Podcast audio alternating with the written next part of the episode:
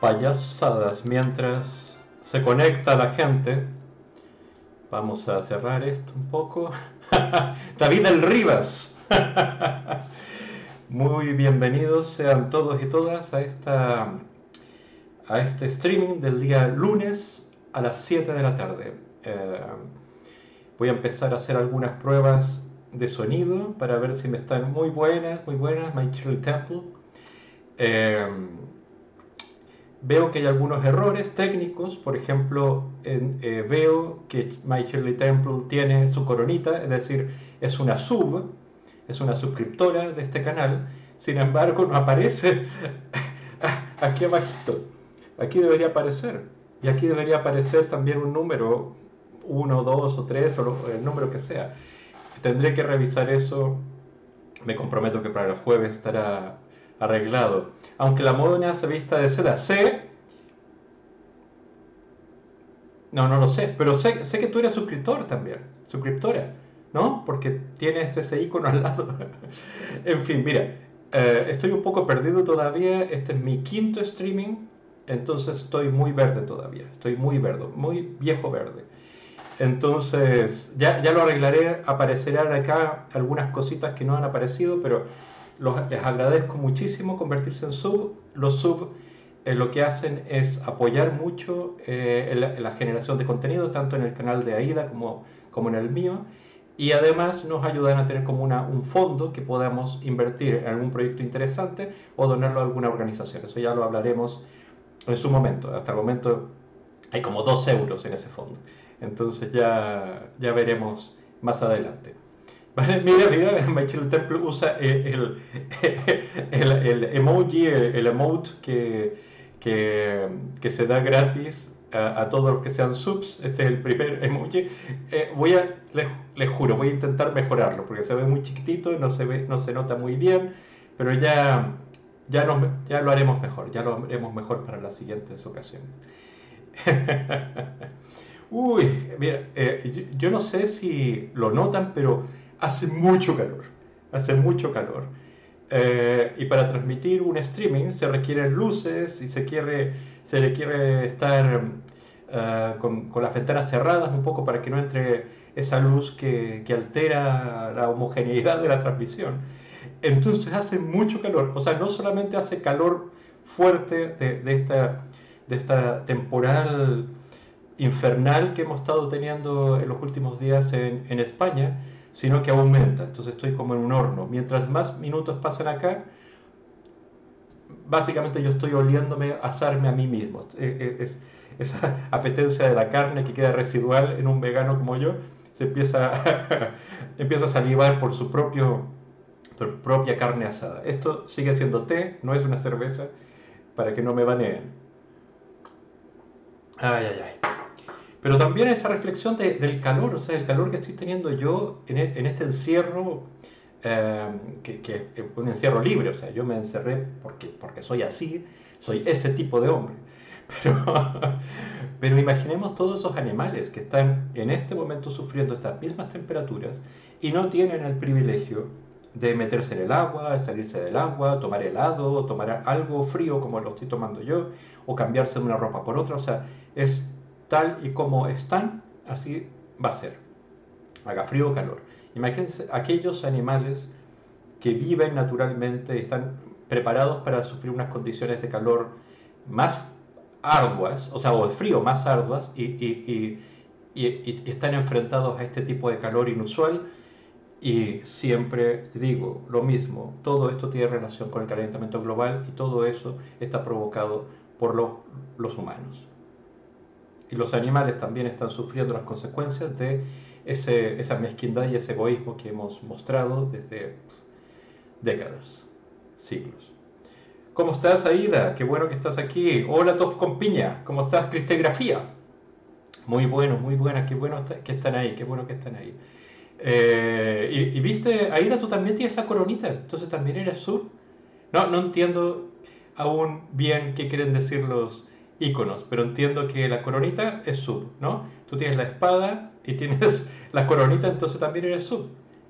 Pero aquí no aparece, entonces bueno, tendré que eh, cambiar todo eso para, para, para arreglarlo. Y quería, ahora que hay gente en el chat, eh, Temple dice en el chat, estaba viendo las imágenes de los incendios de Ávila y he pensado eso mismo, encerrados, devastados los animales. Es que no solamente en España hay incendios, que cada verano hay incendios, sino que están incendios inusualmente gigantescos en, Rusia, ya los vimos en Brasil, Australia, etc., en, California, y siempre las víctimas mayores, porque siempre eh, estamos en la tragedia humana, las, las televisiones llevan a la tragedia humana, que la hay, pero todos esos animales, no solamente sus casas quedan devastadas, sino que quedan devastadas para siempre, para toda su vida, toda su existencia se acaba. No solamente sus vidas, que en muchos casos mueren, sino que luego, si sobreviven, están en, lugares donde eh, vivían y que están completamente devastados. Es decir, siempre las víctimas animales están multiplicadas por miles en comparación a las víctimas de la tragedia humana. Y eso siempre hay que tenerlo, hay que tenerlo muy, muy, muy, muy claro. Ah, seguimos hablando acerca de los incendios. Sí, es que es, es, terrible, es terrible. Eh, es terrible porque en el fondo no es inusual, es algo que se está repitiendo cada año, siempre la temporada de calor, pero, pero no solo la temporada de calor. Eh, porque hay, hay, como una especie de, de disociación cognitiva con esto, porque lo que se llama la falsa asociación, en el fondo asociamos el calor con los incendios, siendo que luego vemos las razones de los incendios y la mayoría de ellos han sido provocados. Provocados en verano para que se crea que es accidental, ¿no? por, por el calor, un vidrio, el rayo de sol. Es, es claramente el incendio es provocado, en, la mayoría de los casos es provocado, solamente que se crea este, estas condiciones donde el incendio se transforma en una tragedia, en un drama, porque eh, no se puede controlar, precisamente porque el calor mantiene muy seco el ambiente eh, y, una serie de... ¡Opa! Ahí Gascón se suscribió y me sonó muy alto en los, en los cascos. Ya, ya estaba, estaba viendo por dónde estaba el problema. Pensé que era una alarma o algo que no había apagado en mi teléfono. me asustaste, me asustaste, Aida. Ahora, ahora la coronita. La coronita es la gente que ha sido eh, suscriptora, pero con Prime. Ya ahora entiendo, entiendo. Por eso, eh, aunque la moneda se vista de seda, tiene el número uno porque se, suscribió no por Prime, sino con su dinerito. Muy bien. Eh, ya arreglaré esto que aparezcan en la pantalla los suscriptores. Eso me, me parece, me parece muy bien. Pero que, quería hacer una prueba con ustedes porque mi problema es que yo no sé si me están escuchando bien.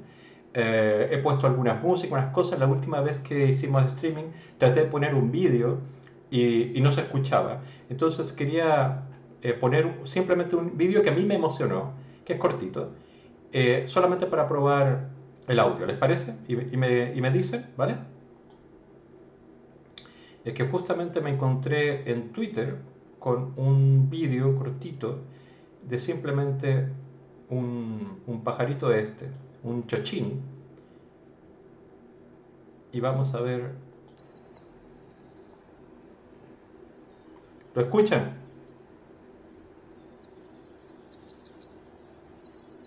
¿Lo escuchan o no? Sí, My también eso. ¿Lo, ¿Lo, escuchan? ¿Me, ¿Me pueden confirmar si lo escuchan? Ah, muy alto, bajo, bien. Karikuki, ¿cómo estás? Te hacía falsa. Muy bien. Entonces, eh, un poco en honor a este chochín, eh, en lugar de tener hilo musical, voy a poner eh, sonido de pajaritos. ¿Les parece? dígame si se escucha muy alto, muy bajo, y ahí lo arreglo, ¿vale?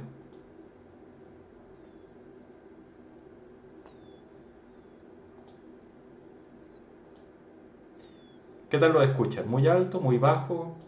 ¿Se me pasa por encima de la voz? ¿Se entiende bien? Suena el pajarito, suena el pajarito.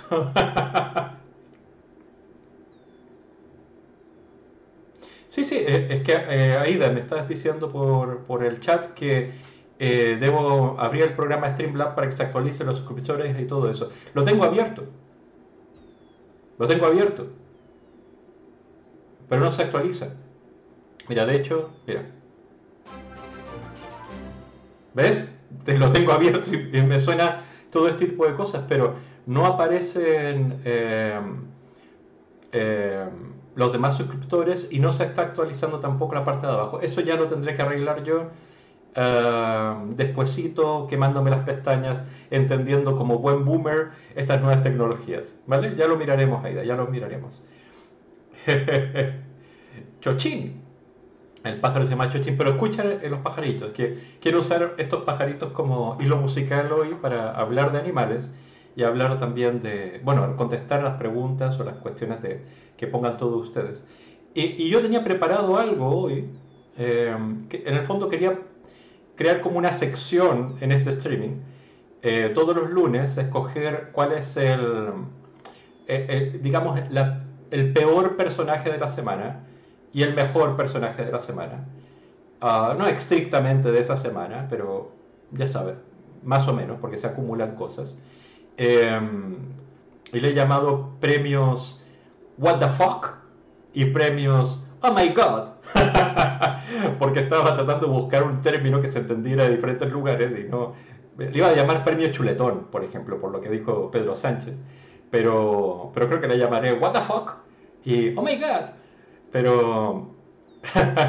sí, una camisa de flamencos, ¿ya? Por, por lo que me exige Karikuki, que me dijo que no puedo repetir camisa y, uno es un mandado, entonces tengo que, tengo que obedecer.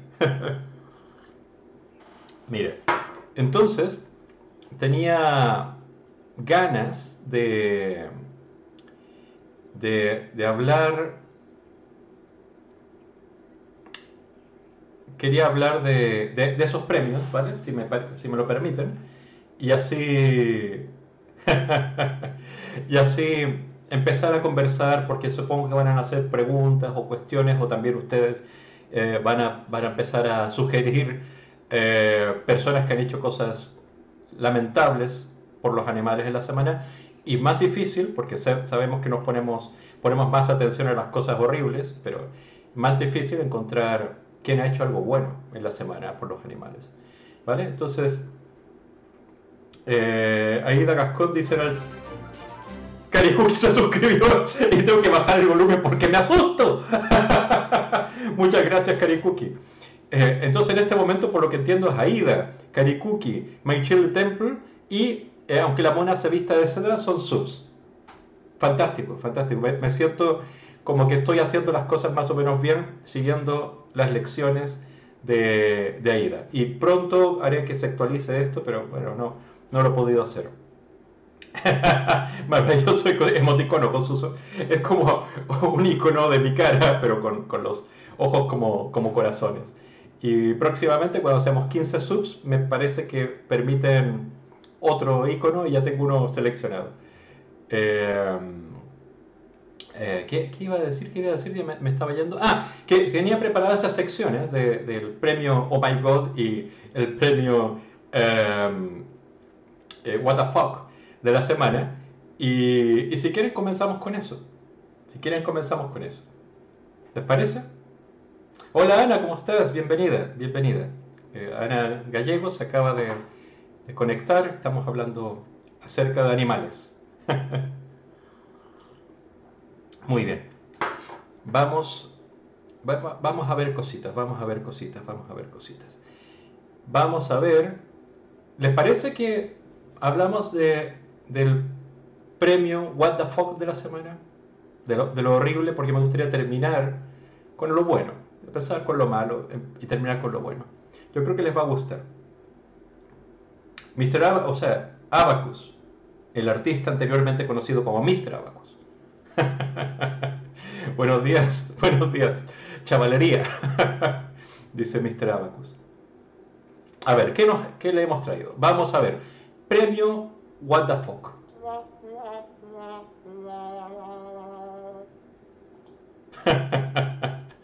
el premio What the fuck de la semana. ¿Le gustó el sonido? A ver, vamos a repetirlo.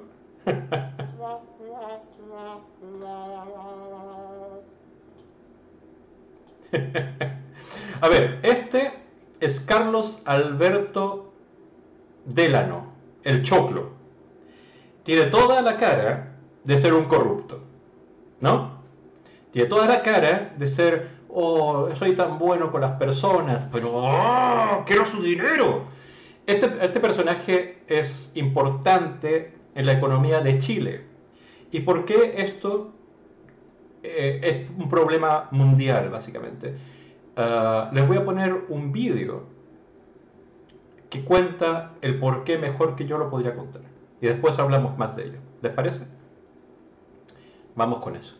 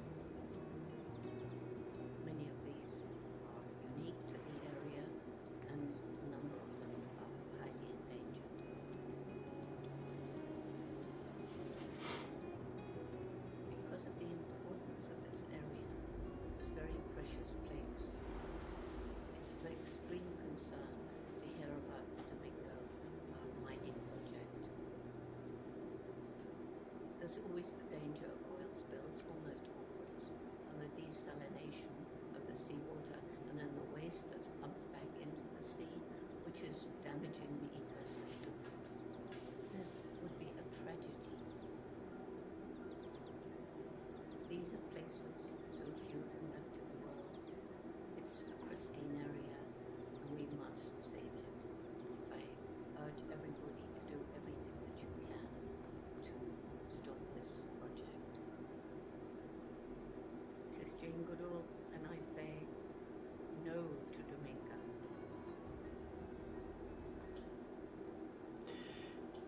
Vale.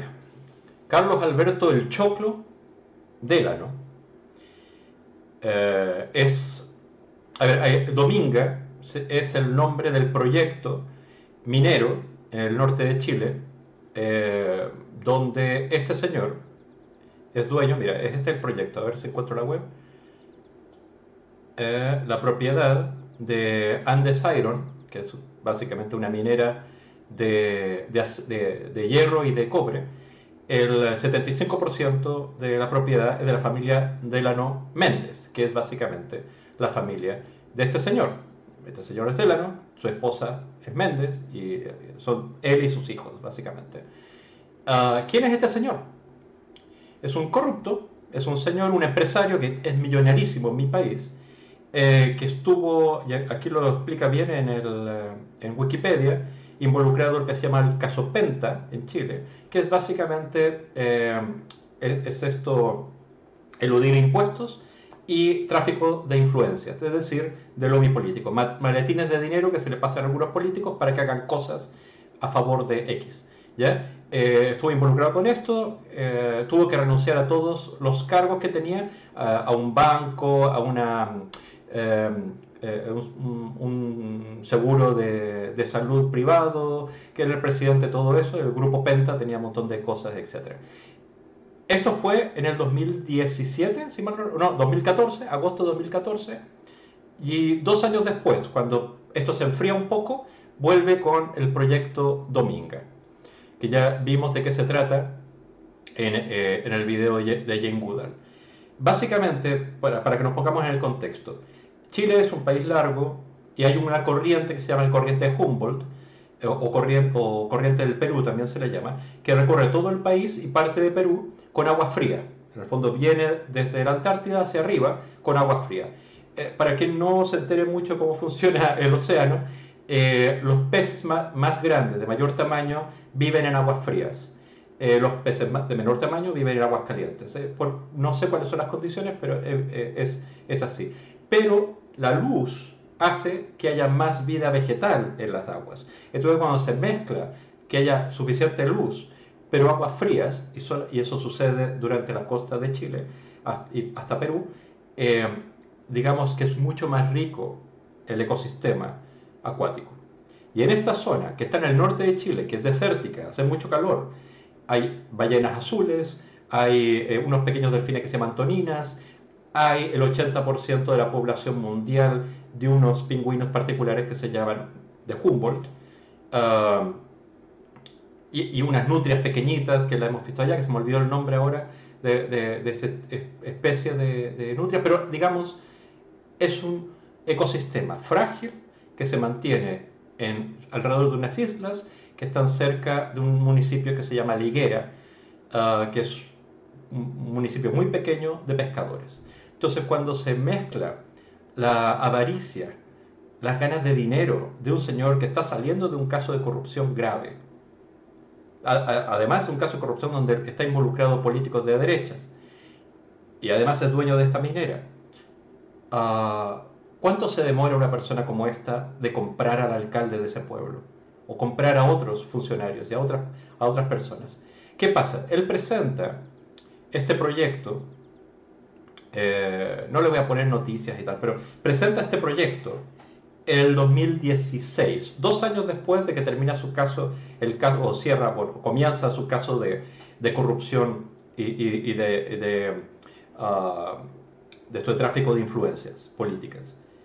Dos años después presenta este proyecto, que en el fondo es, vamos a activar la zona, va a haber muchísimos trabajos, escuchan esto, les suena similar a lo que Novierca, el Soria, otro. Oye, no, no, hay mucha depresión acá, de, poco trabajo, hay, hay, mucha cesantía, mucho paro. Yo vengo con mucho trabajo y tal. Lo único que quería, básicamente, es que tiene unas minas de, de hierro y cobre y quería construir un puerto más cerca de las minas para ahorrarse el dinero, que es mucho dinero, en el transporte, en el transporte de ahí a los otros puertos que hay en el norte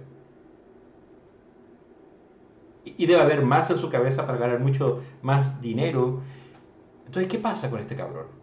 En el fondo, presenta esto en 2016, cuando hay un gobierno de centro de izquierdas en Chile, y es rechazado completamente por la presidenta eh, Bachelet en ese momento. Lo rechaza. El Consejo de Ministros lo rechaza. Eso hace que el ministro de Economía y el de Hacienda, es decir, los de Economía, los del dinero, renuncian en el gobierno Bachelet. Sin embargo, eso no progresa. Sin embargo, termina el gobierno Bachelet, entra Sebastián Piñera como presidente. Sebastián Piñera, este, este es el cabrón, el choclo Délano, y el señor que está en medio de esta foto es el presidente de mi país actual, Sebastián Piñera. Amigos durante 40 años con este cabrón de, de Delano. ¿Cómo, ¿Cómo, el amigo de toda la vida no le va a hacer el favorcito? Oye, fírmame estos papeles y, y, y, nos hacemos ricos los dos. Total, a ti te queda un año de presidente y aquí te, te reparto unos dineros, te pongo... no, no, sé qué, estoy especulando lo que le dijo, pero algo le dijo. ¿Por qué? Porque hacen una reunión extraordinaria para analizar de nuevo el informe de impacto ecológico, la Comisión de Ambiental de esa región que se llama Coquimbo, lo revisa de nuevo de manera extraordinaria. Eh, el presidente de esa comisión es el delegado presidencial, eh, que básicamente es el mandado del presidente del país. Y los demás de la comisión son representantes de cada uno de los ministros, que son los que puso este cabrón. y lo aprueban. Lo, aprueban, el mismo que habían rechazado antes de impacto ambiental, lo aprueban. Y van a destruir ese ecosistema por el vil y sucio dinero. Hay unas herramientas que se pueden utilizar y se van a utilizar para bloquearlo nuevamente. Además, a Piñera le queda como un año de presidencia y no va a haber eh, un gobierno de, derecha después. Eh, eh, los dos partidos de derecha, los más grandes en mi país, son el de este cabrón, de Piñera, y, el de la UDI, que es básicamente el partido que ha financiado toda la vida Delano.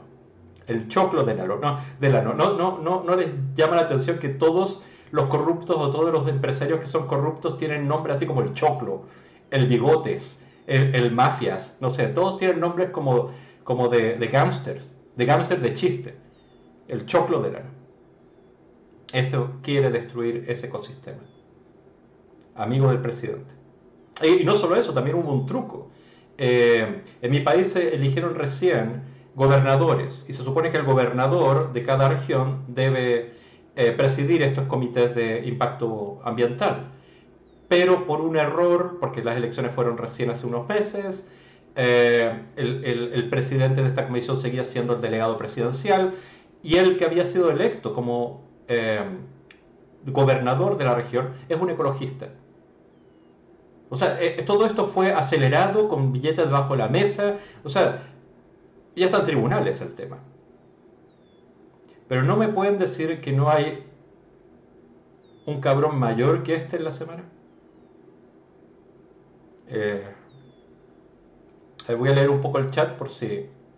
Ah, y no solo eso, no solo eso, sino que este sujeto, para limpiar su imagen, se hizo presidente de una fundación que es muy famosa en Chile, que se llama la Fundación Teletón, que es básicamente un programa en cadena de todas las televisiones de mi país para juntar dinero para eh, niños con discapacidades. O sea, es la causa más noble del planeta y la preside este cabrón. O sea, no, no ven que hay como subtextos aquí y, y, la misma situación que pasa allá, la gente que es de México, la gente que es Perú, la gente que es de, de otros países latinoamericanos que están eh, viendo este chat o viendo este streaming, y los de España. ¿No ven que hay como una conducta similar? En este momento, eh, eh, las grandes víctimas de esta, de este proyecto económico son los animales. Después van a ser las personas que viven en esas regiones, porque los trabajos ya sabemos que no son de verdad, no son constantes, no son para siempre. Lo mismo que va a pasar en Noviercas. Eh, lo de Noviercas es que están instalando una lechería la más grande de Europa con 10.000 cabezas de ganado, eh, eh, también en una, zona deprimida económicamente. Voy a leer un poco el chat. A ver, eh, aunque la mona se vista de seda, dice también quieren destruir la fauna porque hay ahora mismo en el Prat, exactamente, eh, en el Prat, eh, donde está el aeropuerto de Barcelona, lo quieren ampliar. Y es, yo también, estoy, eso es una cosa que me duele mucho porque, a ver, yo viajo mucho en avión, entonces siempre cuando viajo para, para, el aeropuerto paso por esa, esa parte del pantano donde están las aves migratorias que se supone que es una reserva natural, eh, y es bellísimo. Pero cada vez que, la necesidad humana va priorizándose, o sea, va, va, estando por encima de las necesidades vitales que tienen los animales, es decir, una, necesidad secundaria nuestra, que es viajar en avión, más personas en avión, en lugar de activar otros aeropuertos, como el de Girona, por ejemplo, que hay otro aeropuerto ahí, que, que es internacional y tal, en lugar de hacer eso, Dicen, no, no, total son pájaros. Y se desequilibra absolutamente todo, porque no solamente son los pájaros que viven ahí, sino que es un lugar de aves migratorias, es un lugar donde repostan, por así llamarlo, las aves, hasta el siguiente punto, hasta el siguiente punto, hasta el siguiente punto. Es su hábito, es su, su, vida, es su existencia. Y nosotros ponemos eh, eh, digamos, apostamos con la vida y con la existencia de, animales solo por dinero. A ver, yo, yo, no soy una persona de dinero y siempre me ha parecido, yo no puedo concebir el dinero, ¿entiendes? Como algo fundamental. Dinero es suficiente, ok, pero cuando la gente tiene muchas veces más que lo suficiente, como este señor, como el choclo de lano, ¿cuánto, ¿cuánto es enough? ¿Cuánto es suficiente? Para esta gente no es suficiente. Esta gente está muerta de miedo. Nunca es suficiente. Son las personas más patéticas que pueden existir.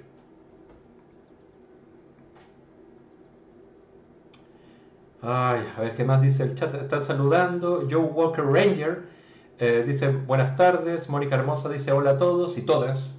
Judith, Judith, que bueno, ojalá nos acompañes antes de tener que tener trabajo. Eh, dices que no tienes mucha conexión, avísanos o avísenos en el chat o avísenme en el chat si se está viendo bien la imagen, si se escucha bien y tal, porque hemos tenido eh, muchos, muchos errores. Y dice Aida en el chat, gracias por corregir el, el póster del dinosaurio que tengo detrás. Y, la verdad es que para mí no está corregido, está, está, está, está torcido, yo lo veo torcido, pero por efecto de, de esta absurdez que, que, cambia las perspectivas en la cámara, ustedes lo ven más o menos recto, yo lo veo torcido. Y así tendré que vivir el resto de mi vida. Soy ese tipo de persona. sí, y ahí agrega, pero lo importante es Twitch. Twitch por sobre todo. ay, ay, ay. Entonces, este personaje para mí es el peor de la semana.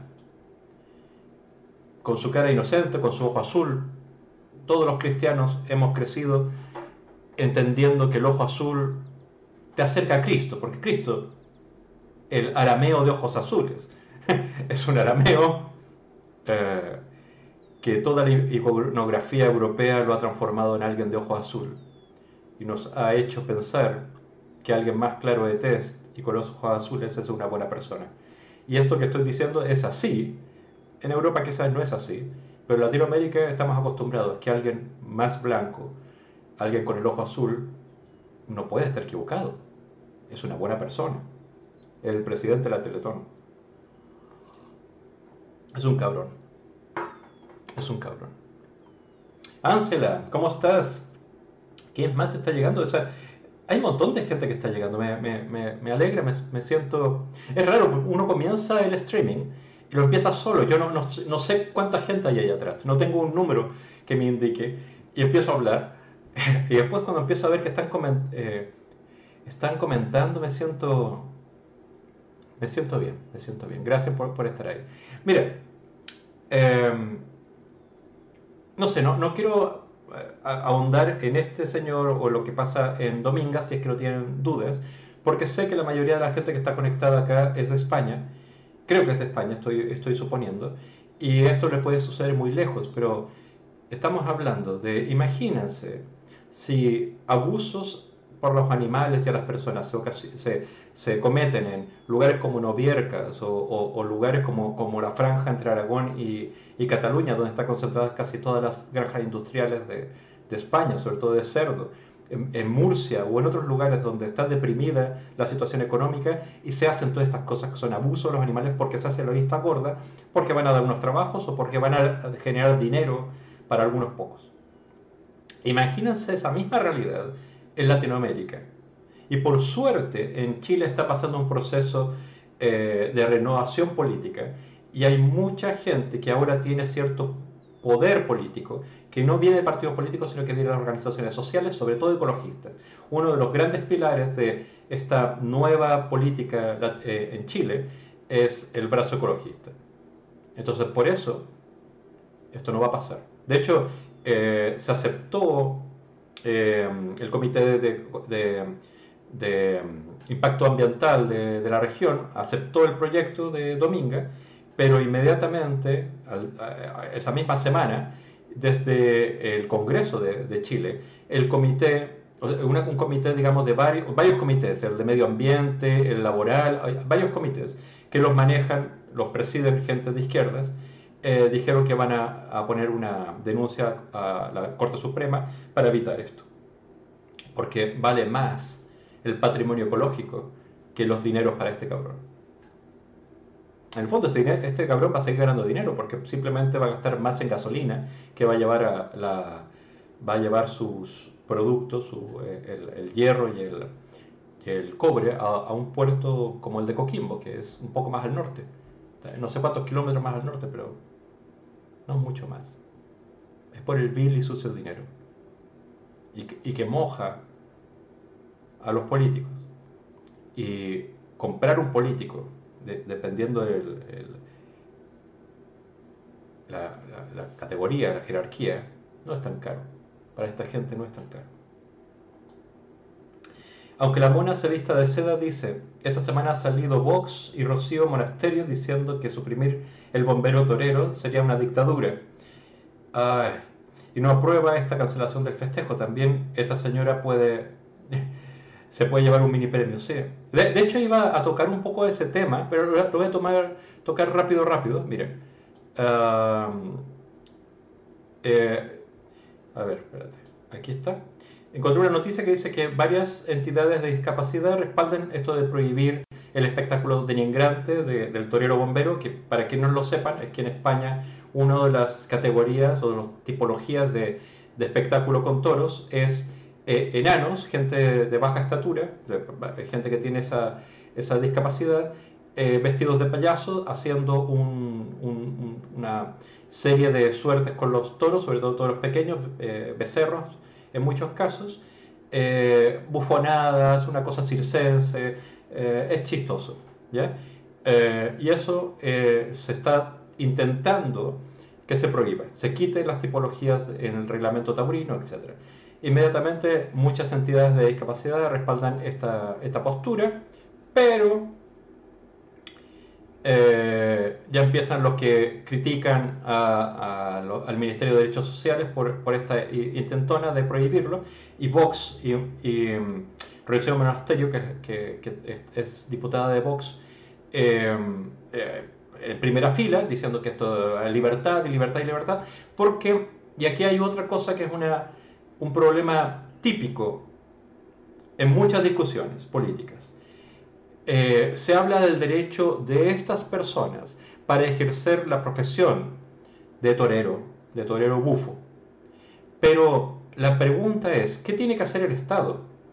¿Es defender los derechos laborales de estas personas o la integridad, la, identidad, no sé cómo puede afectar eso al resto de personas que tienen esa discapacidad.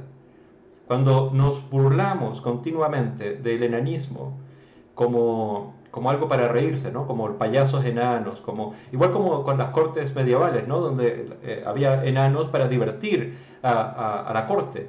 Esto, esto es una extensión de lo mismo, es para divertir a la corte, es burlarse de un tipo de persona. Eso no solamente afecta a los derechos laborales de esta gente, específica, aquellos que se dedican a esto, sino que afecta la manera en que toda la sociedad ve a las personas que tienen esta discapacidad. Es como cuando se habla acerca de, por ejemplo, eh, la pornografía.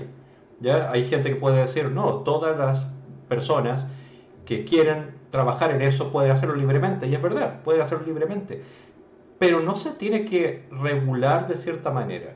No, yo no diría prohibir, porque siempre cuando algo es prohibir una cosa así, después se hace de manera extraoficial, ¿no? ilegal, ilegítima, a escondidas, y eso es peor, mejor que esté regulado, pero sobre todo con educación.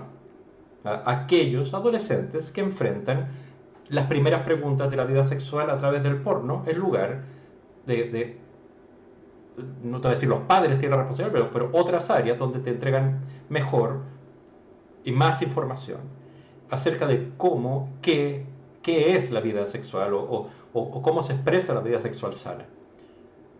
Porque eso no afecta solamente a aquellos que participan, como eh, estos toreros, eh, bufos o, actores y actrices, sino afecta la manera en que vemos a todo el resto de las personas. Eh, ahí yo creo que está el tema central. Pero claro, inmediatamente cuando esto se levanta, levanta polvareda, entonces se empieza a hablar acerca de esto, sale eh, el alcalde de Cuenca diciendo vamos a organizar unas corridas de toros a favor de ciertas eh, asociaciones con discapacidad. ¿Por qué? Porque quiero lavar la imagen, porque quiero aprovecharme de, uy, uy, la tauromaquia es, es buenísima, porque mira lo que hacemos, entregamos unos dineros a estas organizaciones. Entonces no prohíban nada de la tauromaquia porque somos gente buena, española, buena, de verdad. Y este mismo alcalde de Cuenca eh, dice que se podrá comer y beber durante los espectáculos taurinos del, pueblo, siendo que las recomendaciones sanitarias por el tema de COVID te dicen, por favor, reduce al máximo la interacción y todo ese tipo de cosas. Entonces, por alguna razón se había prohibido comer y beber en los espectáculos pero esta gente vive en otro planeta, vive en otra realidad. En fin. Eh, ya que solamente estoy tocando este tema porque lo, contaron en el chat. Voy a leer un poco el chat también. Eh, Tofu Compañía dice que, que, que, se va un ratito y después vuelve. Eh, eh, a ver, yo normalmente termino cuando termino, nunca menos de una hora voy a hablar, nunca más de dos horas. No sé si eso te ayuda. Las ocho, ocho y media terminaría eh, el streaming. Eh, bueno, ya le respondió, perdóname que responda por encima. Y Michael Temple dice, ya lo has dicho, en el medioevo, donde se ha quedado parte de la sociedad. Sí, se ha quedado parte de la sociedad y de hecho lo, puse en tweet, eh, puse en Twitter eh, hoy que en el fondo cuando cuando vemos este tipo de espectáculos con toros en, en, Cataluña, en Castellón, en, en, la comunidad valenciana en general, en, Madrid, en toda España, toros con fuego, encierros, etcétera, etcétera, etcétera en el fondo, lo primero que nos nace como activistas y como animalistas es decir, estos hijos de puta. Pero no es verdad necesariamente. Es decir, ¿cuáles son las alternativas que esta gente tiene? Son pueblos pequeños, de 500 habitantes en muchos de esos casos. Es simplemente porque hay una estrategia de parte de algunos políticos que pudiendo invertir en educación, en, desarrollo tecnológico, eh, en, en creación de otros eventos culturales, en, fomentar ciertas creatividades locales. En lugar de invertir en eso, invierten en toros. ¿Por qué? La pregunta es por qué. Yo no voy a aventurarme con decir es por esto, pero yo sospecho que tiene que ver con que una población eh, abotagada emocionalmente o, con la empatía abotagada, no muy culta, en el sentido de culta en que no te haces preguntas más allá de la estructura en que has nacido, en el espacio que has nacido, las respuestas que te han dicho, en, lo que te han dicho que es tu identidad. Cuando alguien tiene más mundo, se hace otras preguntas. Pero no, te has fijado que casi todos los pueblos pequeños o conservadores y tal tienen miedo al, distinto, al negro, al inmigrante, este que habla otros idiomas, uy, uy, uy. No, aquí, aquí. Porque mientras más fomentas esa estructura de pensamiento, más sigues votando a los que no producen cambio, a los, que te dan lo mismo.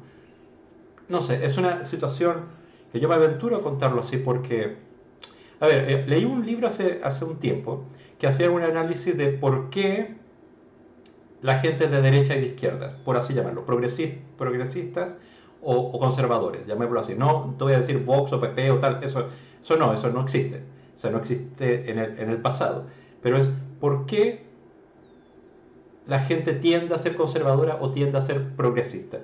Y, había un análisis de un antropólogo que hablaba de esto. Cuando los primeros seres humanos, ya estamos en cavernas y todo eso, había dos tipos de aproximación hacia el otro cuando el otro se acercaba. O sea, piensa que en esa época tus recursos más grandes eran comida, defensa o seguridad y úteros, básicamente, mujeres, porque eso te ayuda a reproducirte eh, y, crear, digamos, una, una, población, una tribu más grande. O sea, es úteros, comida y seguridad, vallas, armas, etc. Entonces había dos maneras de, de entender aquel otro que venía, el otro pueblo que venía, o, o estos viajeros, esta familia viajera que se acercaba. Tal. Era o decir, esta gente me viene a robar mi comida, poner en peligro mi seguridad y por supuesto llevarse los úteros que tengo, a las mujeres que tengo. O, estos son los conservadores, o decir, ah, viene otro grupo, vamos a hacer más para guerrear, digamos, más armas, más hombres para la casa, etcétera con esas personas. Va a haber más úteros porque hay más mujeres ahí. Y además esta gente nos va a ayudar a buscar más comida.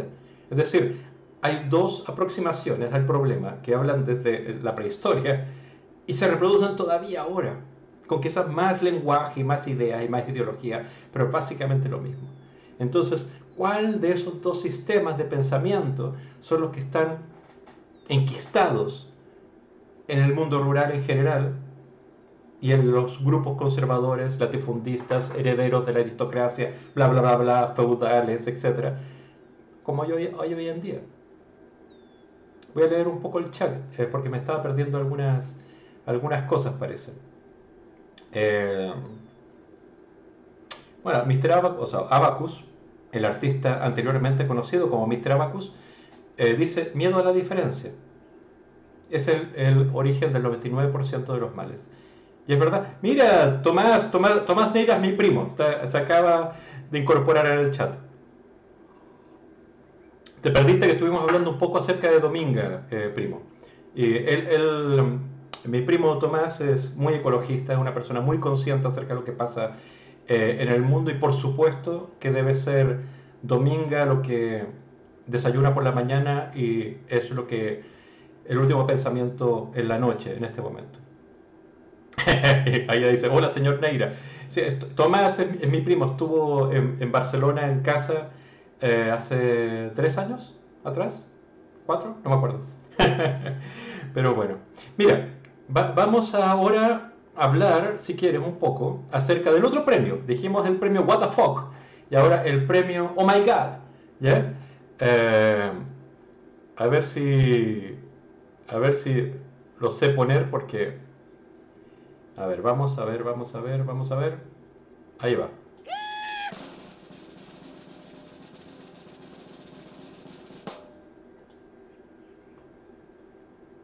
¡Ay, ay! Ahí está. Mira, antes de eso voy a ponerles un vídeo solo para ponernos en contexto. Polémica, yo os lo diré en términos muy personales.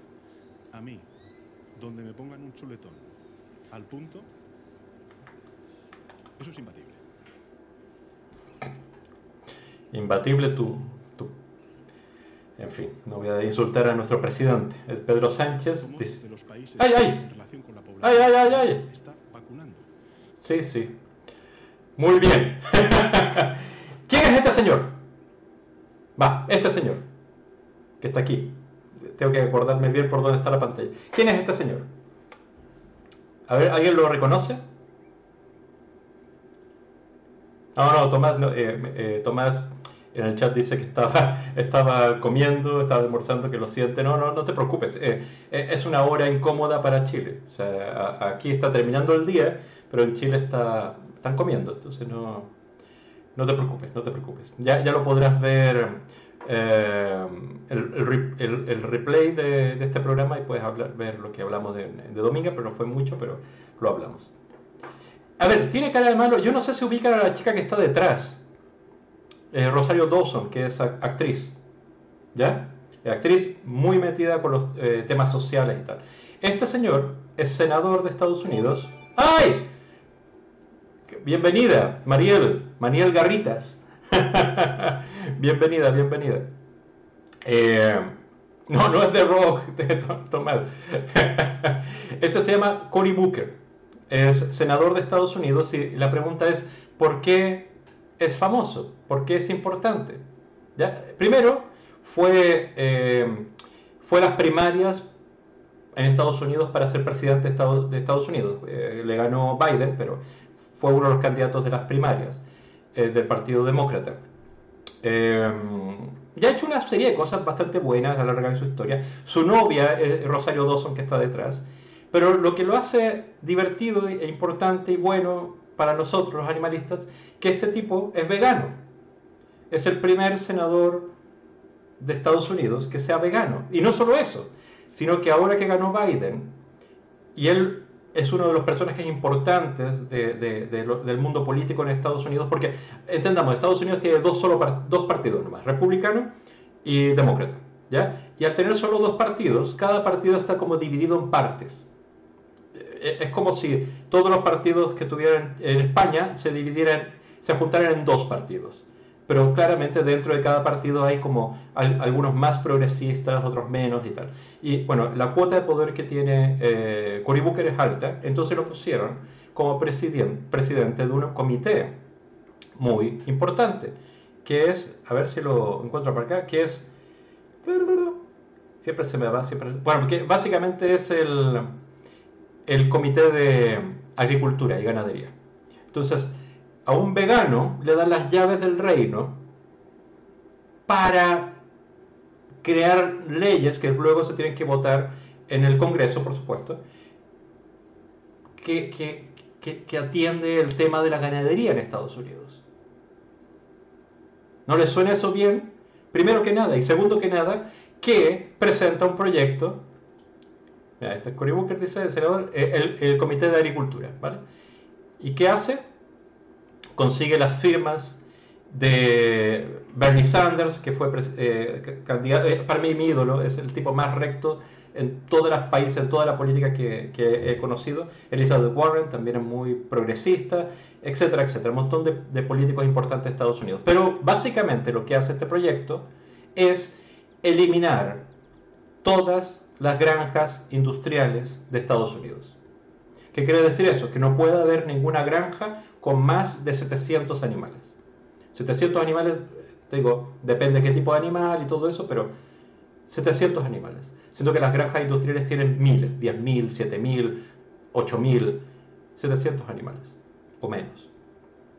Esa va a ser la reforma que va a cambiar todo en Estados Unidos. Y no solo eso, sino que va a crear un sello de trazabilidad de los animales, la carne que se consume en Estados Unidos que viene de otros países. Y ninguna de esas carnes, de esos animales, puede provenir de granja industrial boom. O sea, ni de Brasil, ni de Argentina, ni de Uruguay, ni Australia, ni todos esos países que producen carne que se venden en Estados Unidos, un país de 200 y pico millones de personas, puede provenir, podrá provenir, si aprueban esta ley, de granja industrial. Eso cambia la fisionomía del planeta. Es este el país que más consume carne en el mundo. A ver, voy a leer un poco el chat. Dice, aunque la moda eh, vista de seda, dice, él no lo conozco, pero la chica que está detrás sale en Marvel. Sí, sale en Marvel, es Rosario Dawson, aparece también en las películas de, Kevin Smith y otras. Es, eh, es famosa y a mí me gusta mucho por también su faceta activista. Es muy puesta con los temas sociales, feminismos, etc. Eh, Ana dice, buf, si lo hace bien va a ser un antes y un después. Exacto, exacto. Y ya en el fondo, en este momento, el Senado de Estados Unidos tiene mayoría demócrata. Es decir, dentro del Partido Demócrata, él tiene ya los votos de los progresistas, que son una parte de los demócratas, y que conseguir ahora los votos o el apoyo de la parte más conservadora, que ya le llaman corporativistas o algo así, eh, del Partido Demócrata. Pero si se logra, un antes y un después. Y aparte esto tiene que ver con eh, los, eh, acuerdos de París, etc. O sea, es una gran medida. O sea, en Estados Unidos están enfrentando con valentía la relación que hay entre calentamiento global y el consumo de carne, cosa que el presidente, el presidente Pedro Sánchez en España dice, a mí donde me pongan un chuletón a punto, pipi, pipi, popo. O sea, tirar la pelota para la galería, en lugar de enfrentar el tema con la importancia que tiene el tema. Y este es uno de los senadores más poderosos dentro de la galería de, personajes influyentes en la política de Estados Unidos. Vegano. Salud por él. Cory Booker. Muchos amigos míos que trabajan en PETA y en otras organizaciones de, de Estados Unidos querían que él fuera presidente de Estados Unidos. Imagínate, él tuvo la posibilidad de ser presidente de Estados Unidos competir contra Trump no, bueno, no se pudo, pero, pero imagínense si, si, se hubiera, si se hubiera podido. Eh, Ana eh, Gallego dice, ¿crees que todo ello influenciará en la tendencia que tomará Europa? Yo creo que sí, porque si es que en el fondo acá hay como una especie de paralelo. Todo lo que hace Estados Unidos lo trata de imitar Europa. Europa siempre trata de hacerlo antes y mejor que Estados Unidos. Hay una competencia como quienes de más de vanguardia. Pero si cambia Estados Unidos, cambia Europa, es básicamente cambia el estándar. El único otro estándar mundial que existe es el chino, que le da lo mismo el estándar que tenga Estados Unidos y Europa. Pero en el fondo es, es básicamente el estándar del mundo cambia si Europa y Estados Unidos se ponen de acuerdo en algunos cambios de este tipo. Y hay países poderosos en Europa, como Alemania, que ya está tomando medidas para eh, similares a estas.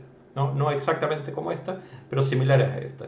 El fin de las granjas industriales está a las puertas.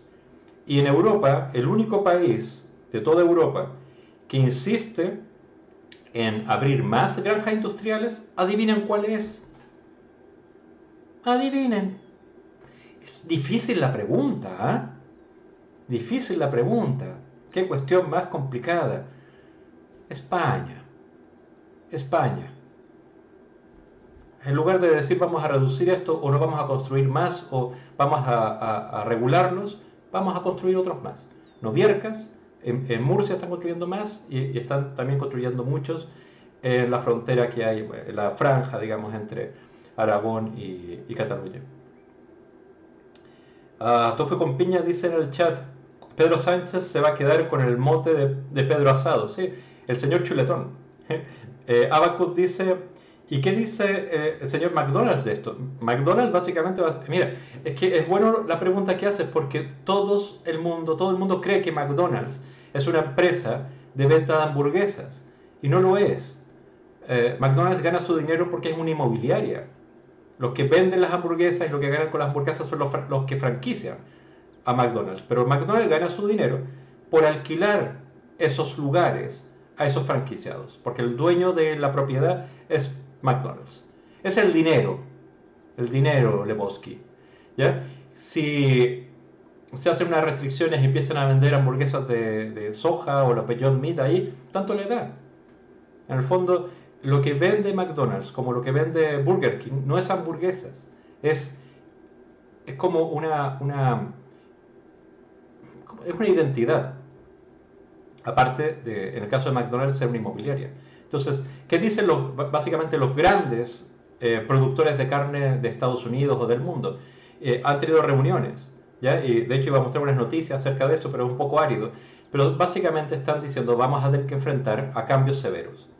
Y esos cambios severos se tienen que combatir con información, contrainformación, diciendo, uy, no, no, si la, la ganadería es mucho mejor, la, intensiva es mucho mejor que la extensiva, bla, bla, bla. Y lo van a decir lo mismo que dijeron cuando se empezaron a reducir, eh, digamos, eh, poner restricciones al consumo de tabaco. Empezaron a hablar incluso que el tabaco era bueno. De pronto un poquito de tabaco era bueno. Eh, entonces, ¿qué dicen los grandes? Es, claro que están haciendo la translación, el trasvasije hacia la proteína alternativa. Tyson, que es la más grande productora de carne de Estados Unidos, ya compró acciones de, Memphis Food Technologies, creo que se llama, que es la que está creando la carne en, de laboratorio, la Clean Meat, eh, para venta masiva. Es decir, todos esos dineros quieren hacer dinero, no, no, no les importa hacer dinero con animales, quieren hacer dinero porque el dinero, el dinero Lebowski entonces, si la gente va a consumir eh, proteína alternativa y además le cobramos más, ¿entiendes? Entonces yo creo que a la larga el mundo va a ser un mejor espacio, porque veo pasos que están yendo a esa dirección en los últimos años, en las últimas décadas. Y, y yo no soy una persona optimista en el mundo, ¿ya? Ay, ay, ay. A ver, ¿qué más dice el, chat? Abacus dice, sí, pero sube el precio de la carne, subirá el precio de la hamburguesa y McDonald's ganará menos. Sí, pero en el fondo le pondrán mitad carne de vaca y mitad soja. O sea, eh, es lo mismo que pasa con muchos quesos baratos, es leche y patata. Y, lo mismo con muchas cecinas. Eh, en el fondo, en lugar de, grasa animal, le ponen otras grasas que son más baratas, ¿ya? Como, como la de palma. Es decir, siempre va a haber una acomodación que siempre va, siempre, siempre, siempre va a beneficiar al empresario. Siempre. O sea, eh, los ejemplos abundan, pero cuando una industria se enfrenta en un país como Estados Unidos o como Europa, se enfrenta a, un problema de, que sé no van a ganar tanto dinero como ganaban antes, siempre va a venir dinero público que va a subvencionarla. La carne, oye, que ya no puedo mantener todo este terreno que antes era para vacas, ahora vamos a tener que venderlo para construir casas. Va a haber un dinero que va a decir, no, no, no, no, ¿cómo así? Sigan produciendo vacas, aunque nadie las coma, pero, pero va a haber dinero. Eso es lo, básicamente lo que, cómo funciona eh, la, política agraria común. Así pasa también en Estados Unidos. Hay países más capitalistas como Chile donde eso no pasa, pero, pero va a haber un ajuste va a haber un ajuste. Muy bien, muy bien. A ver, ¿qué dice Ah, vale, vale, eh, pero ese señor, ¿está vivo el señor McDonald's? A ver, el señor McDonald's realmente le robaron la, la marca, porque eran los hermanos McDonald's. Hay, hay, una película bastante buena, si quieres se la recomiendo después en el chat. A mí, yo la he visto varias veces porque me entretiene. Pero básicamente le robaron eh, la marca a los hermanos McDonald's y se, se, me olvidó el nombre ahora del dueño, pero el dueño murió hace poco. No, no, no hace mucho murió. Pero, pero básicamente las bases del negocio no es vender hamburguesas, sino que es comprar propiedades y alquilarla a gente que hace un franquiciado, que gana, ellos sí ganan con las hamburguesas. Es así.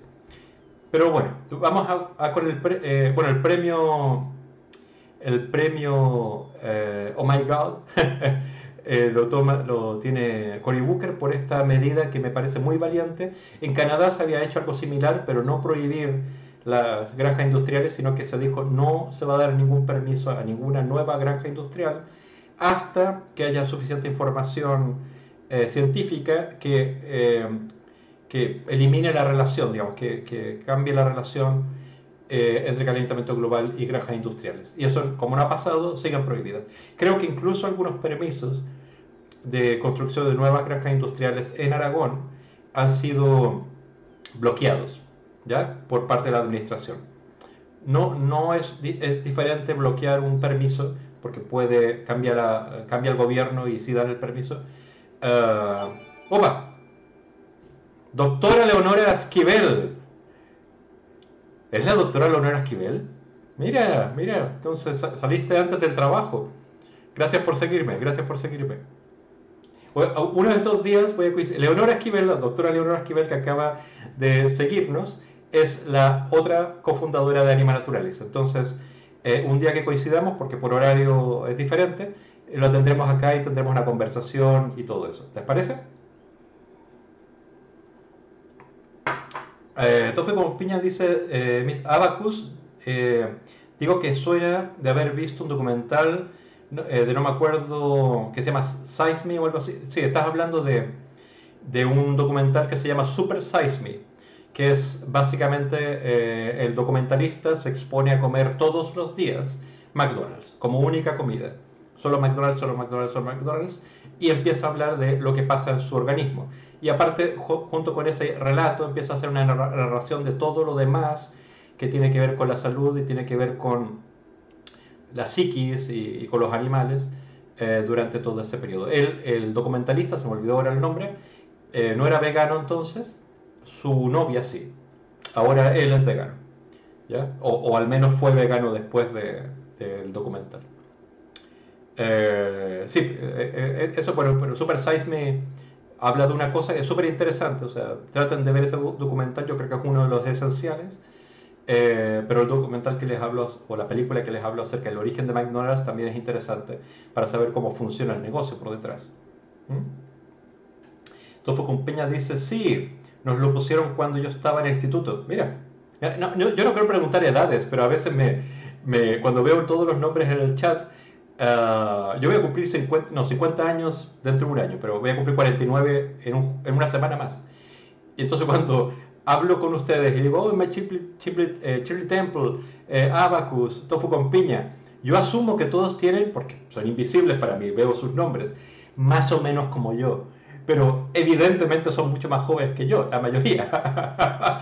pero eh, es bueno que a veces me digan para que sepan, eh, porque a veces yo hago relaciones o hago recuerdos de películas que vi, o, series de televisión, o, cosas que leí o viví, que son como antes de Cristo para ustedes. Entonces, a veces es bueno que me lo digan en, el contexto para que pueda acomodarme. Abacus dice, yo tengo 12 años para Parento 13. Me pasaba lo mismo, pero hace un mil años.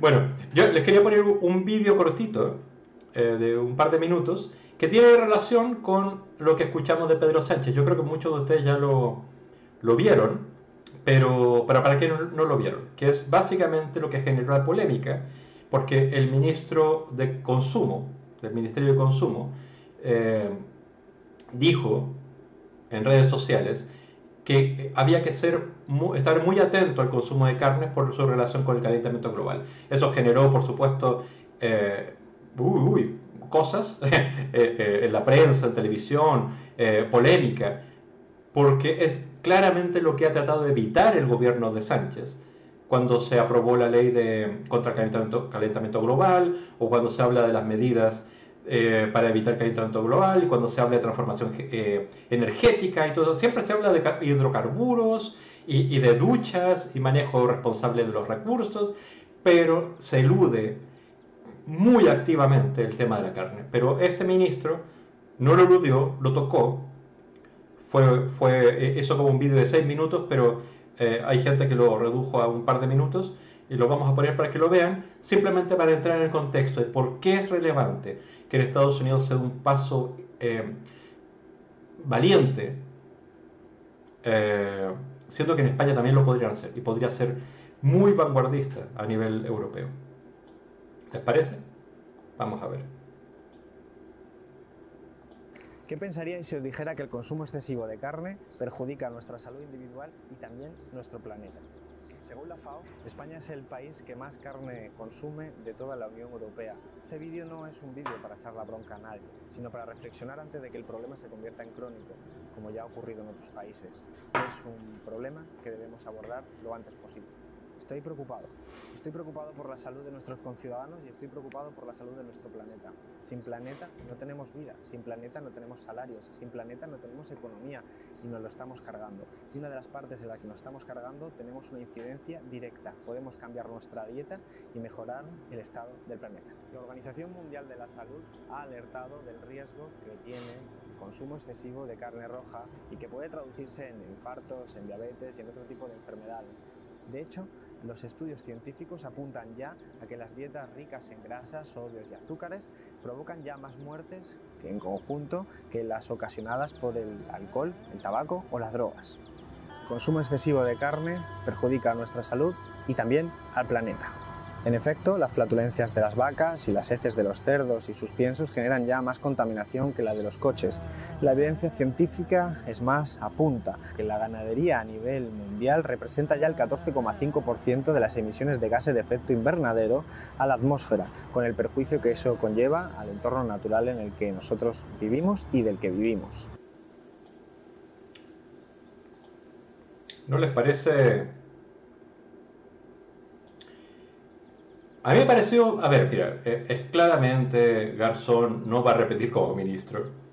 Eh, entonces, no tiene nada que perder, ¿no? Y es bueno cuando hay gente que no tiene nada que perder y dice, vamos a echarnos una grande, vamos a generar, vamos a, avivar un poco el avispero, vamos a mover un poco las posiciones, que gente tenga que defender su posición, por qué está a favor de las granjas industriales o no, por qué eludes el tema de la relación que hay con el calentamiento global y, el consumo de carne.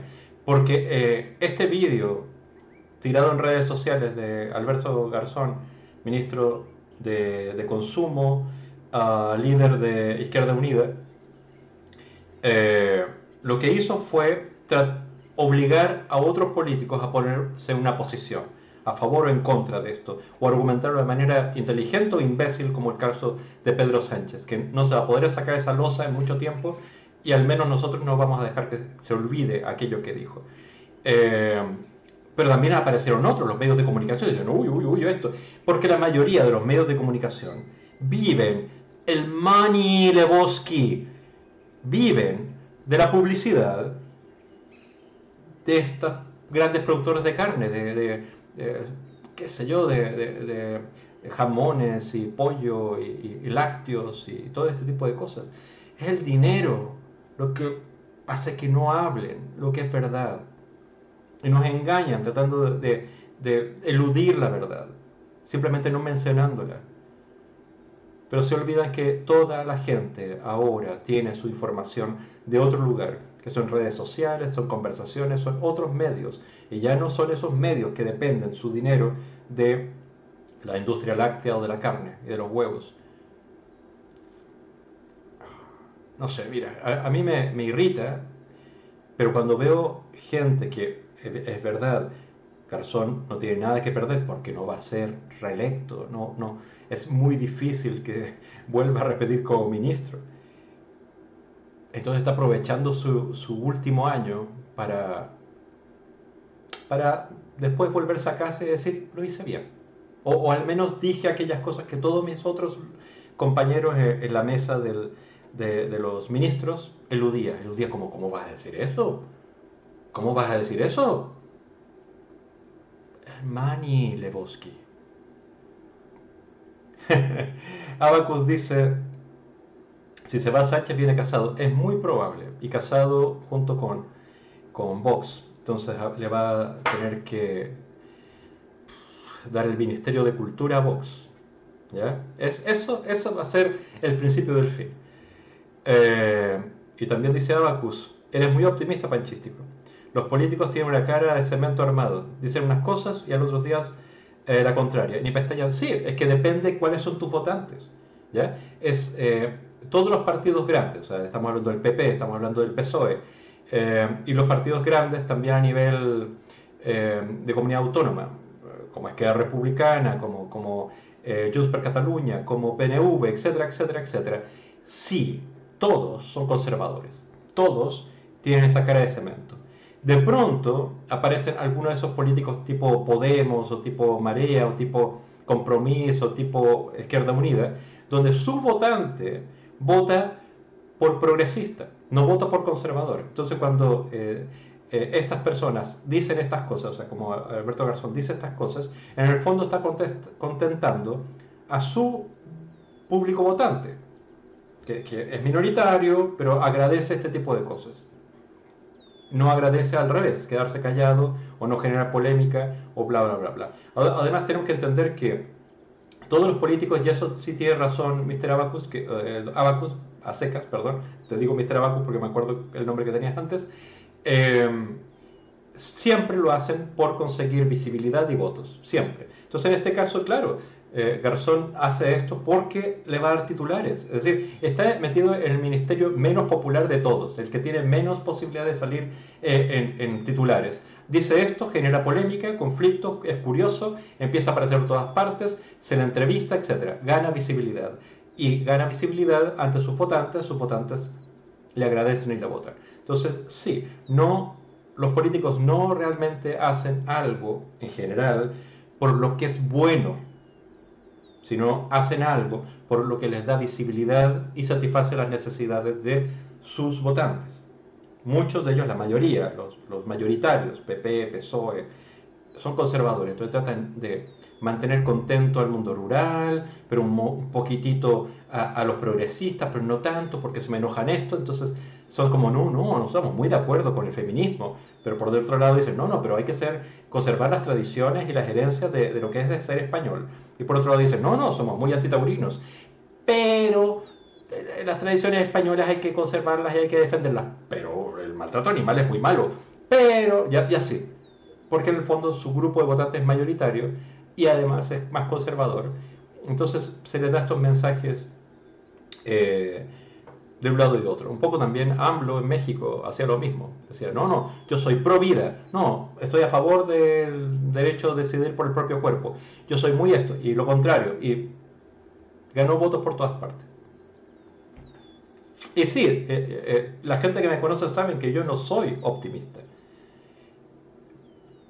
Y, con esos ojos no optimistas, porque entiendo cómo va, cómo funciona la política, de pronto salen personas como esta que no trata de conservar ese escaño. Él va, a ser electo seguramente como diputado de nuevo, porque es el más visible dentro de su partido, quizás el único visible dentro de su partido.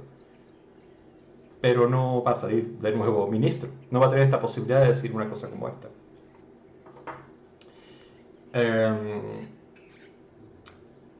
el doctor dice, mis, mis camisas son de Big Lebowski.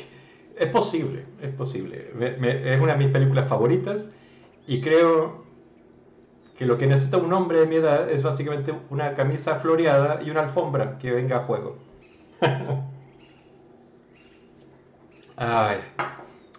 Eh, Ingo Lub dice en el chat, y, la inversa, posicionarse en contra de ese mensaje también lo hace por votos. Es verdad, pero a veces hay posiciones incómodas que defender.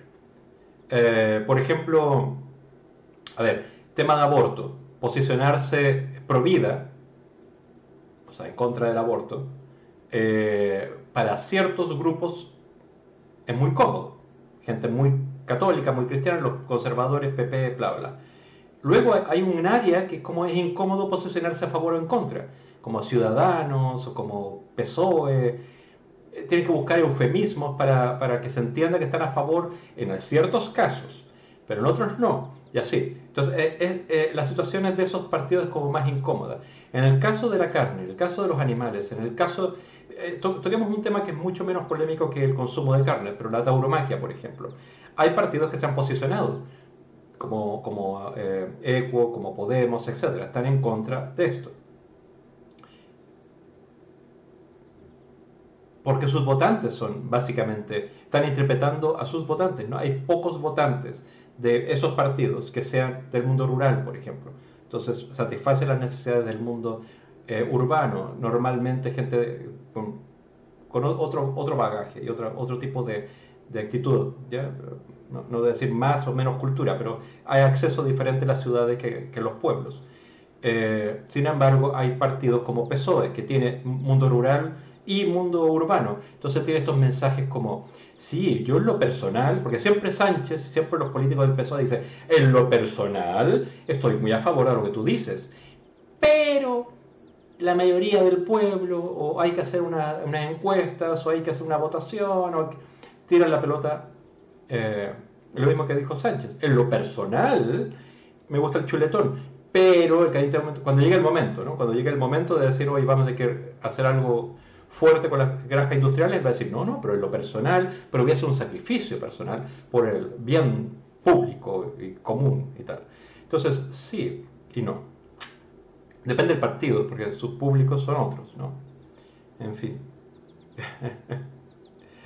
Ah, Ana dice que muchos hablan y pocos hacen. Es verdad, la mayoría, si, si uno dice la conducta de la mayoría es la conducta de todos, es verdad lo que dice Ana. Solo que de pronto, gente como Cory Booker en Estados Unidos, como Bernie Sanders en Estados Unidos, eh, y como Alberto Garzón también en, España, eh, eh, digamos que sobresalen en un momento, no para siempre, no estoy hablando que voten por él y todo, no estoy diciendo que de pronto sobresalen con algo que sí resuena, con algo que es cierto, que no es mentira, que no es manipulación. Y sí, consigue un eco, un eco minoritario, pero recibe un eco. En fin. Eh, Tomás Neira en el chat dice, recomiendo el documental Breaking Boundaries en Netflix. Eh, habla de los límites del planeta y qué hacer para no extenderlos. Véanlo, mira, es, un buen, una buena, buena recomendación. Yo mm, estaba viendo, eh, una serie de documentales acerca de protestas que cambiaron el mundo. Y me parecen súper interesantes. Eh, quizás voy a contar un poco de eso en algún streaming. No hay nada que toque el tema de animales, pero sí eh, nos da algunas herramientas de saber cómo podemos actuar como sociedad organizada para presionar por cambios de los políticos. Eh, esto, este vídeo que, les mostré ahora de, Garzón o, la respuesta de Sánchez son, viene de los políticos y los políticos tienen las cámaras encima, entonces tienen más facilidad de aparecer en los medios y generar debate. Pero la sociedad organizada tiene muchísima fuerza, ferocidad, que tiene que estar templada por la enseñanza que queremos ofrecer. Mira, y Tomás Negri dice que ese eh, ese documental habla del consumo de animales al final, o sea, está muy recomendado. Es Breaking Boundaries en Netflix. Ojalá lo busquemos después, yo lo voy a buscar más, más tardecito. Eh,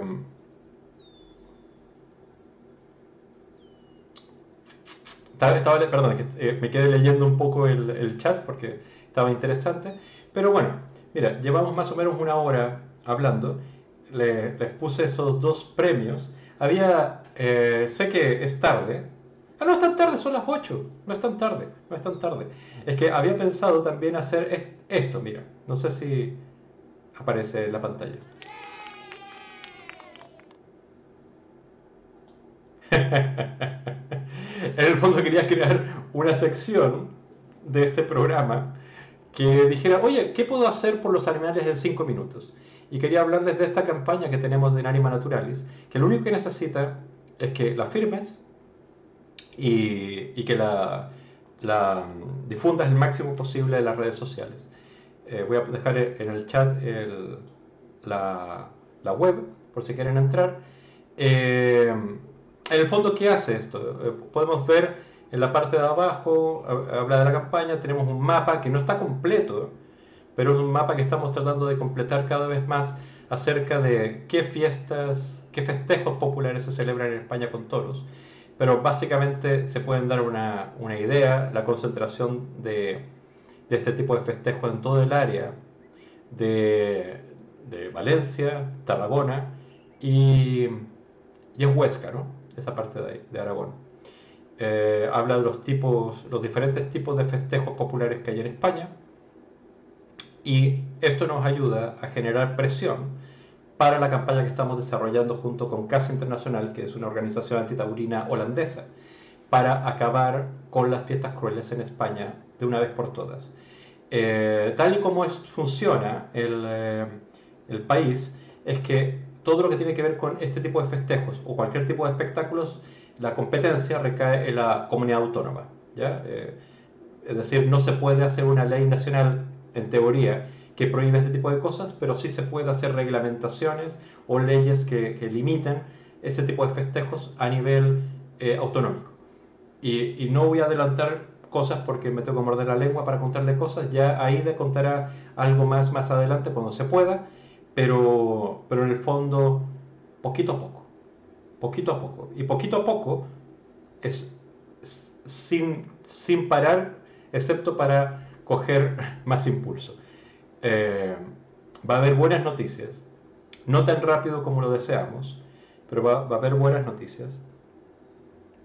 Y, y esperamos que haya fantásticas noticias después. Pero todo depende de muchas cosas, pero sobre todo de cómo sean las próximas elecciones. Y, porque si sale, como decían por ahí, creo que lo decía Abacus, o como la mona se viste de, seda, eh, si sale Casado, que está en el Partido Popular, no va a salir solo, tiene que tener apoyo de Ciudadanos y Vox.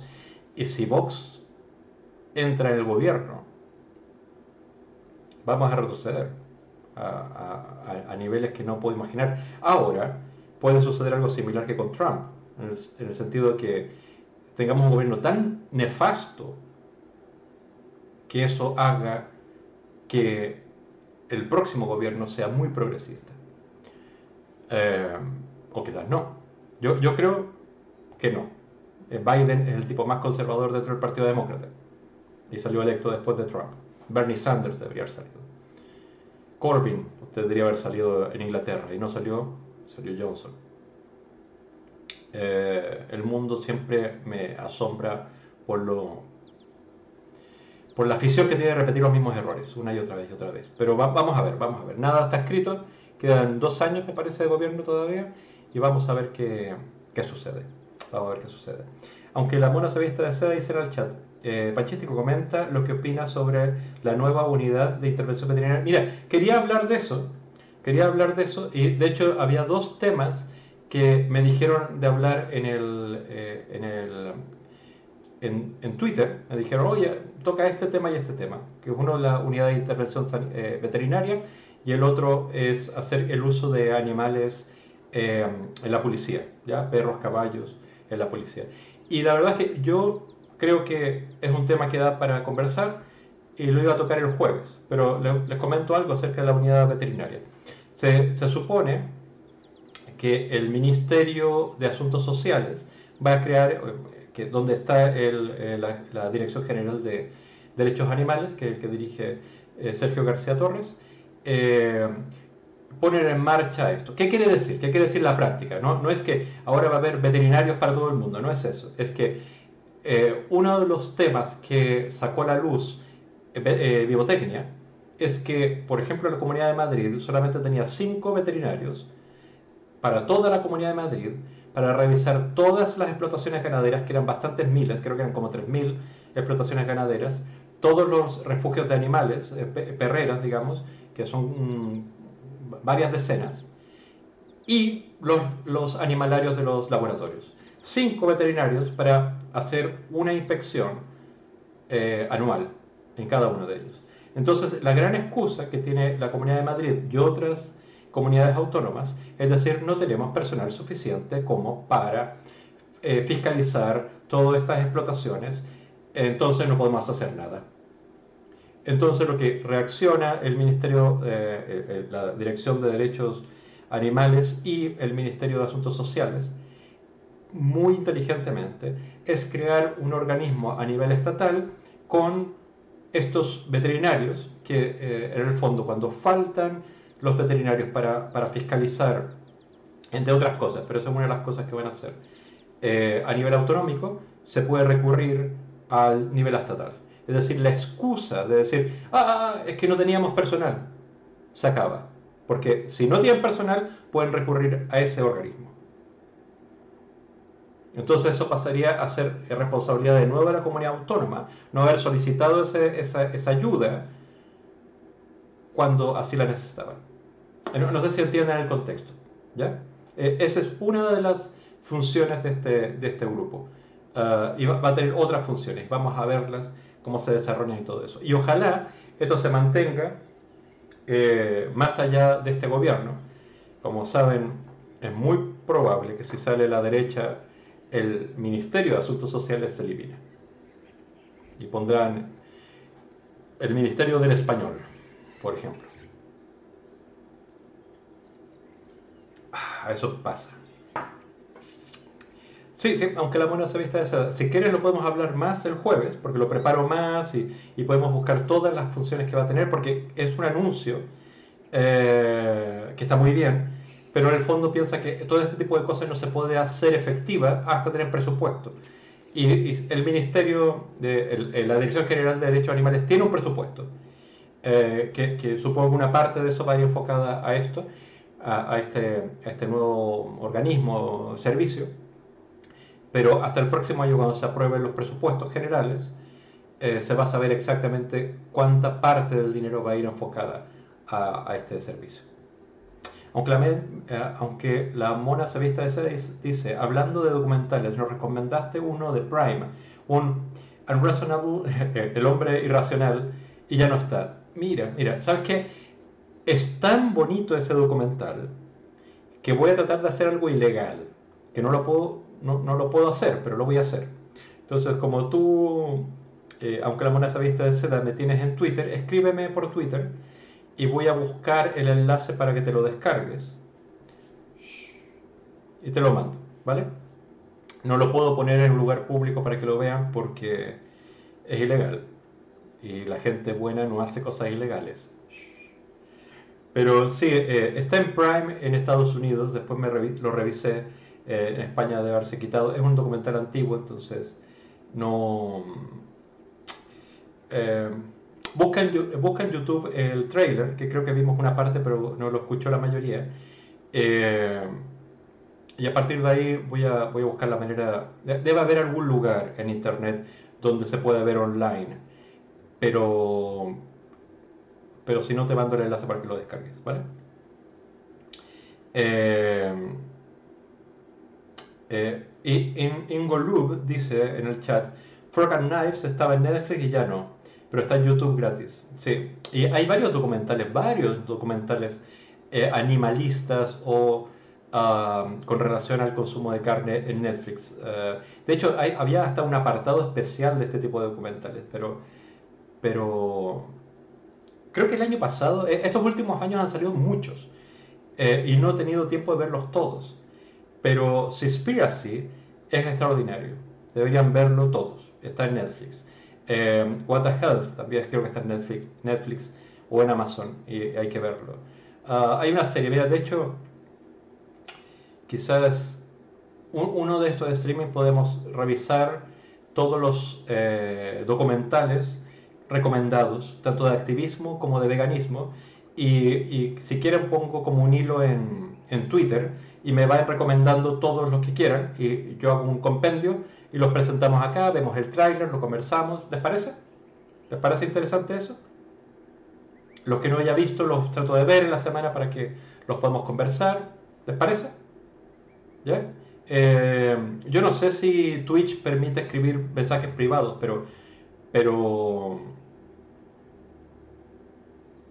Eh, mira, aquí están mis redes sociales. Tengo está el, Instagram y está el Twitter. Por cualquiera de las dos eh, redes sociales, escríbanme en un directo o lo que sea, un mensaje privado y, hablamos, ¿vale?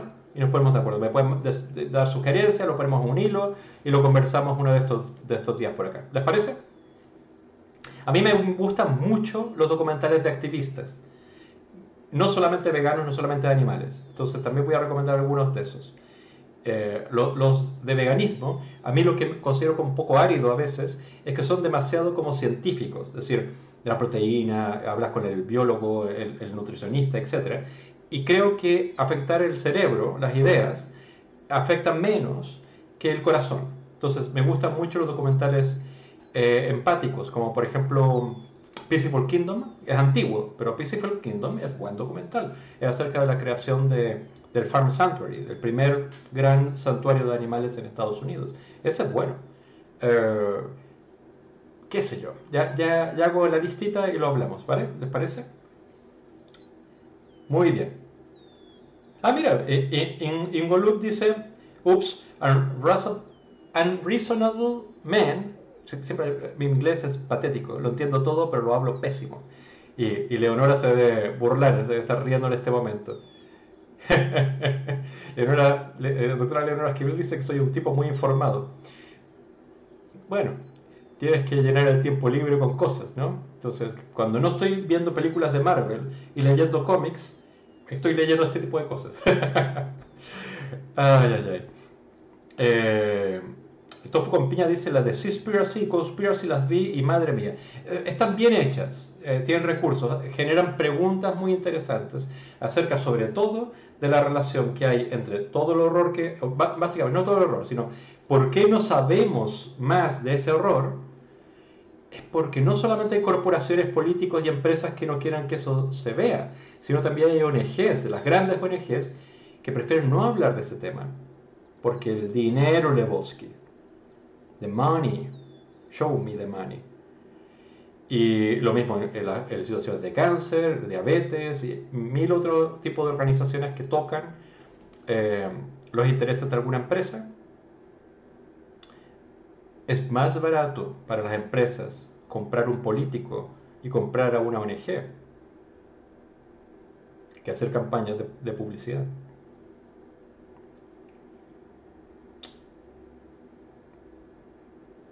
A ver, tofu, tofu con piña dice, sí, de hecho las he ido recomendando a gente y luego ya eh, cosa de ellos, si quieren verlas o no. Sí, y además son, esas dos son amenas. Hay, otras que son como más hueso colorado, hay una que se llama Behind the Mask y esa es para activistas. Eso no lo va a ver ni Dios, solamente lo ven activistas. Y es como muy romántica, ¿no? De liberación de animales y tal.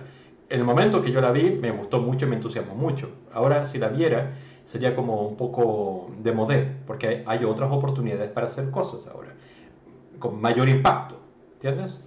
Pero es interesante. Eh, hay muchos, mira, eh, creo que eso da para, como, como, como eh, hablamos, yo hablo de programa, el programa que es este streaming, que es conversación con ustedes, pero también es exponer algunos temas y algunas cosas. Entonces, hablar de documentales lo vamos a dejar para otro streaming. El jueves voy a hablar acerca de los animales utilizados por la fuerza policía, por ejemplo, eh, caballos y perros. Eh, ¿Qué pasa con ellos? ¿Quiénes son? Bla, bla, bla. Eh, entre otras cosas, porque aparecerán otras noticias en el camino. y otro día hablamos de documentales, quizás el lunes. O quién sabe, cuando ustedes quieran. ¿Vale? a ver, voy a leer un poco más el chat y ya llevamos una hora y media, o sea, si si, están cansados lo podemos dejar o podemos conversar más. Yo estoy fresco. A ver, el chat dice... Em, eh, Abacus dice, ¿eres la famosa Leonora? Sí, eh, Mr. Abacus, Doctor Abacus. Doctora Leonora es la cofundadora de Animaturales. Ambos eh, la fundamos por allá, por el año 2003. Eh, Ah, estaba buscando. Estaba buscando, buscando. Es que lo tenía, lo tenía todo organizado antes para cuando hicimos el. el eh, cuando hicimos el, eh, la conversación acerca de cómo se empezó Animales Naturales y todo, esa es Leonora Esquivel. y ahora, que tiene un poco más de edad que en esa foto, se ve igual. Se ve igual. Esa es Leonora Esquivel, doctora Leonora Esquivel, doctora Esquivel que está aquí en el... Doctora, doctora Leonora, sí, que está aquí en el, en el chat en este momento. Eh, a ver, ¿qué más? Eh, Tomás Neira dice, ¿a ustedes como naturales le han ofrecido plata por el greenwashing? La verdad es que no. La verdad es que no. Estoy dando a hacer memoria, eh, porque si, si ha sido así, ha sido... Uh, sí a veces, mira, te voy a decir una cosa, no, no es algo que nos haya pasado así como que una gran compañía trajo dinero y, y nos y, quiso asociarse con nosotros para hacer una limpieza de, imagen. Pero sí, eh, sobre todo al principio, me vi y nos vimos involucrados como en las reuniones donde nos sentimos muy bien por haber sido invitados, pero luego, eh, reflexionando hacia la distancia, nos damos cuenta que, que nos querían para la foto. ¿Ya? En el fondo, tal político rodeado de animalistas, ¿entiendes? Como decir, mira, mira, voten por mí. Entonces, no es el, mismo perversidad de una empresa grande de estas, pero, pero evidentemente hay un interés de utilizar la imagen de una organización o de algunos activistas para, para mejorar una imagen. Pero las organizaciones que... A ver, es que te digo, Tomás, hay una gran diferencia, creo, entre aquellas organizaciones que le llamamos corporativistas y aquellas que siguen siendo dirigidas por quienes la fundaron o, esa primera generación de gente que vibra con mucha pasión acerca de, los objetivos de la ONG. Y ese es parte eh, que nos hace diferentes a Animal Naturales. Tenemos pasión por lo que estamos haciendo. Entonces no vamos a cambiar ese rumbo por dinero solamente. Eh, pero hay otras organizaciones que ya todos los fundadores, todas las personas de esa primera generación ya no están. Y ahora hay una gerencia y hay una serie de situaciones administrativas que sí, que ven por la supervivencia de la ONG, no por, la, eh, por alcanzar los objetivos de la ONG. Eh, y yo voy a escupir sobre una nomás, eh, guardando las distancias, porque no es todo así, pero es un poco así. Greenpeace, cuando fue creada, era, era muy guerrera, muy fuerte, con mucha garra, con mucha pasión, pero poco a poco, cuando fue creciendo a nivel mundial, se transformó cada vez más corporativista. De hecho, el, capitán Watson, que es uno de los fundadores de Greenpeace, se retiró. Se retiró golpeando la mesa y cerrando la puerta con fuerza y creó Sea, Shepherd, por otro lado. Porque en el fondo sintió que los objetivos y la pasión que había hecho que Greenpeace creciera y animara a tanta gente en el mundo para luchar por el ecologismo, se había perdido ese espíritu. Y después todo era, o gran parte del trabajo era de Manny Lebowski. Y por eso se retiró. Eso es historia, eso no es mi especulación. Y así una serie de organizaciones. Eh, no, no tan conocidas como Greenpeace, pero hay muchas otras organizaciones que son, eh, digamos que no suenan mucho, pero cuando las pones en un papel junto con una empresa o con un político o con otro interés, suena como muy ecologista, muy, muy, como, que reciben el apoyo popular de ecologismo, animalismo, etc. Y, sí, eh, lamentablemente existen esas organizaciones. Marta Patricia dice, hola, recién me uno, pero me encantan los documentales, eh, así que llegó un buen momento y tomas nota. La próxima vez que nos reunamos aquí, o la siguiente, o sea, la próxima semana, no esta semana, la próxima semana, el lunes, hablamos solo de documentales. ¿Les parece? Para que te lo reserves, Marta, y, estés aquí con nosotros eh, en ese streaming, ¿vale? Y sí, y gracias por, lo de la camisa. Está bonita, a mí me gusta, a mí me gusta. Solo que, como les decía al principio, hace tanto calor acá adentro que estoy asado. eh, My Temple dice que se retira, gente. Gracias por la buena información, conservación y conversación. Eh, hemos hablado más de una hora y media, entonces supongo que es la hora de retirarse, ir a, preparar la cena, ir a ver las noticias, etc. Eh, Abacus dice, ¿y el jovencito confuso que está al lado quién es? Es jovencito confuso, es la versión joven de mí. ese que fui, ese que fui, ese que, que tengo todavía adentro.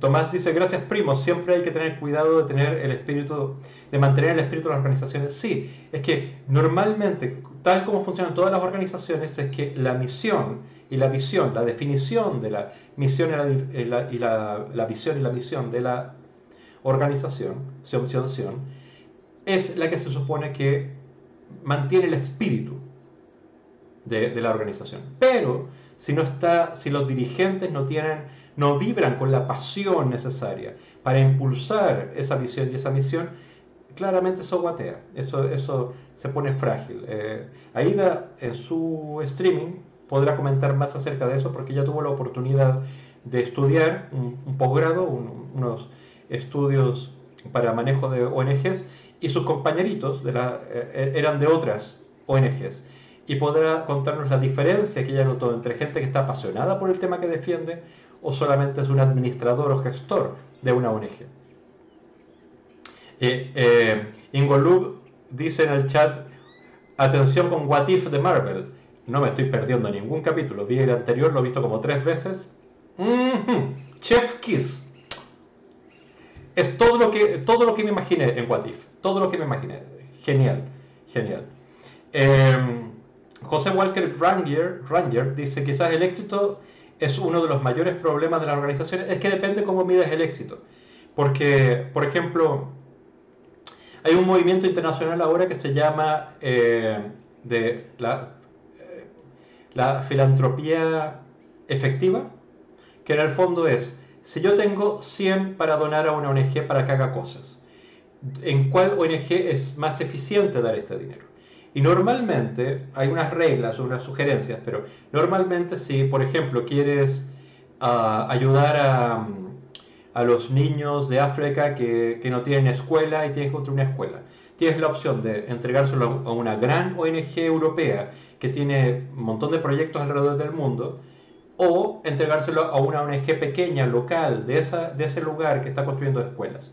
Entonces, si lo pones el dinero ahí y no acá, más de ese dinero está invertido en realmente hacer escuelas, porque hay menos dinero que se gasta en gestión. En gestión. Entonces, mientras más grande es una ONG, por, eh, digamos, hay proporciones, pero mientras más grande sea una ONG, eh, más dinero se gasta en administración.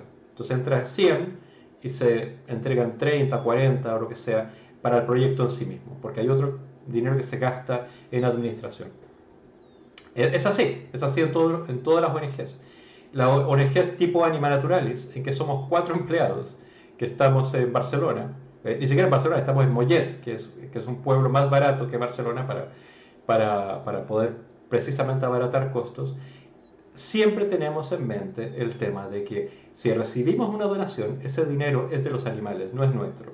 Y tratamos de ser extra cautelosos en la inversión de ese dinero. En todos aquellos proyectos que sean más eficientes, más eficaces, más efectivos para ayudar a los animales. Yo creo que esa es la actitud de muchas ONGs, pero otras se pierden el camino porque la pasión, la responsabilidad, no sé cómo llamarlo, acerca de, la donación, del dinero donado, versus el proyecto en que se invierte, eh, no es tan cercana. ¿Entiendes? No es tan cercana. Entonces yo no, no quiero usar eh, el canal de streaming o de Twitch o redes sociales para hablar mal de otras personas, otras organizaciones que pueden hacerlo peor o mejor desde mi punto de vista, porque es muy egoísta eso. Y, y, somos aliados, trabajamos por el mismo tema. No voy a hacerlo, voy a tratar de no hacerlo. Eh, en, lo privado, eh, digo esas cosas con gente en confianza, precisamente porque eso no, sé que no va a salir de ahí y no va a dañar a nadie. Pero hay muchas cosas que uno cree que al decirlas puedo generar más eh, daño, no a esa organización, sino a los animales, que, el beneficio. Yo, no, quiero ser como otros quisieron ser durante un tiempo los vigilantes del movimiento que analicen lo que está bien y lo que está mal. No, esas son mis opiniones personales y trataré de no involucrar al resto en ellas, excepto si son buenas. ¿ya? De hecho hay una de estos historias de budistas que siempre me, resuena y lo trato de mantener siempre en mi cabeza, que es que eh, llega el discípulo al maestro y dice, maestro, maestro, maestro, eh, le quiero contar algo, en el pueblo están diciendo algo de usted. Y, y el maestro se levanta y dice, a ver, a ver, a ver. Primero que nada, eso que dicen de mí, ¿es verdad? No, no lo sé, maestro, no, no, no, sé, pero lo están diciendo. Y, y segundo, segundo, eso que dicen es bueno. Eh, no, no, no es bueno, maestro. Y tercero, si tú me lo cuentas a mí, ¿me va a hacer bien? No, no le va a hacer bien. Entonces no, te lo, no lo digas. No me lo digas. Si no sabes si es verdad, no es, no, es bueno y no me va a hacer bien a mí ni a nadie, ¿para qué me lo cuentas? Entonces a veces trato de morderme la lengua cuando tengo una opinión sobre algo. Eh, muchas veces lo hago bien, muchas otras veces lo hago mal. Pero trato de recordar eso si algo es verdad, si es bueno y hace bien a mí y a los demás. Si cumple esas, esas tres eh, reglas, lo digo. Si no, ¿para qué? ¿No? ya, y Leonardo dice, ya te sabes ese, claro, porque me conoces hace cuántos años. y lo debes haber leído también, porque es un clásico, clásico budista. Y dicho eso, dicho eso, ¿Les parece si terminamos el streaming de hoy y dejamos más cosas para conversar el jueves? Porque el jueves vengan. Este es su espacio para conversar de las cosas que a ustedes les interesen y, compartir también en este espacio algunas cosas que sé o que descubrí o que encontré o que alguien me contó o que pensé echadito en mi sofá viendo What If de, de Marvel eh, o alguna lectura o que la doctora Leonora Esquivel me contó, porque ya sabe muchas cosas entretenidas. Aunque la mona solista de 6 el jueves, miércoles, perdón, uy, miércoles, miércoles, ¿verdad? Lunes y miércoles, 7 de la tarde, hora de España, este es su lugar. Twitch.tv slash panchístico. Martes y jueves es la hora de Aida Gascón. Es decir, eh, twitch.tv slash Aida Gascón martes y jueves a las 7. Así que toda la semana nos la tenemos cubierta. uh, Abacus, sí, sí, me equivoqué. Se me chispoteó. Se me chispoteó. Miércoles, miércoles. Jueves es, Aida. Eh, yo los miércoles. Sí, Aida Gascón. No, no te lo robo, Aida. ¿Cómo, cómo así? ¿Cómo así? Soy, soy el, el, el, que cada vez que dicen vean el twist el lunes, el de Panchístico, digo que el martes el jueves. Se me chispoteó. Se me chispoteó. se me chispoteó. Así que solo me despido preguntando una cosa. ¿Les pareció bien esto de dar el premio Oh My God y What the Fuck eh, de, la semana? ¿O, lo encontraron como para qué? ¿Ya? Si les gusta, cada lunes voy a, voy a tratar de hacerlo. ¿Ya? Eh, porque así eh, más o menos hablo de cosas que quizás pueden pasar inadvertidas para la mayoría, porque no sé si al Choclo o, a Cory Booker lo conocían, pero así al menos saben que hay algunas cosas buenas que se están haciendo. Eh, y, y eso. Sí, los miércoles son el día del espectador, que ahora cuando abran los cines van a irse a ver películas en lugar de estar aquí conmigo. Pero mira, si es así, y la mayoría de ustedes no quiere que sea el miércoles, lo hago el viernes o, ya vemos, ¿vale? Pero en el fondo ustedes mandan, ustedes mandan. Sí, sí, eh, estaba, estaba viendo en este momento quiénes estaban y hay una chica muy desconocida para mí que se llama I'm Pitini. ¿O no, eh, yo iba a eh, ride a un tipo me gusta mucho, me mola, pero no tiene que ver con animales, pero jornada eh, benéfica por los animales que organizó, streamers junto con AIDA que se llama Universo Alex. A mí me divierte, yo, yo lo veo de vez en cuando cuando estoy cocinando y tal, lo, estoy escuchando, es entretenido y habla de cómics. Entonces no sé si le hago a él, o a ver qué, ustedes, ustedes qué, qué dicen. Eh, También está Silkred, pero, pero Silkred, está, eh, se supone que está charlando, no está jugando. Pero, pero puede ser. Pero me, me entretiene hacerlo con Universo Alex, que tiene solamente 16 personas viendo y va a agradecer a todos ustedes cuando, cuando lo, lo vean ahí, ¿vale? Entonces voy a escribir Ride. A ver, Ride.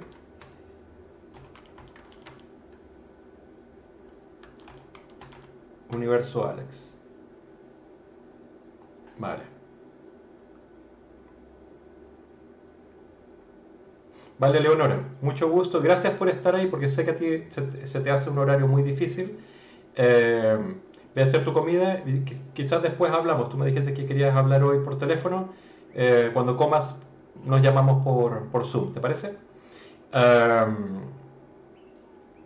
Tomás Neri dice, tengo solo tres seguidores, a ti, Aida y Manuel, un periodista de fútbol.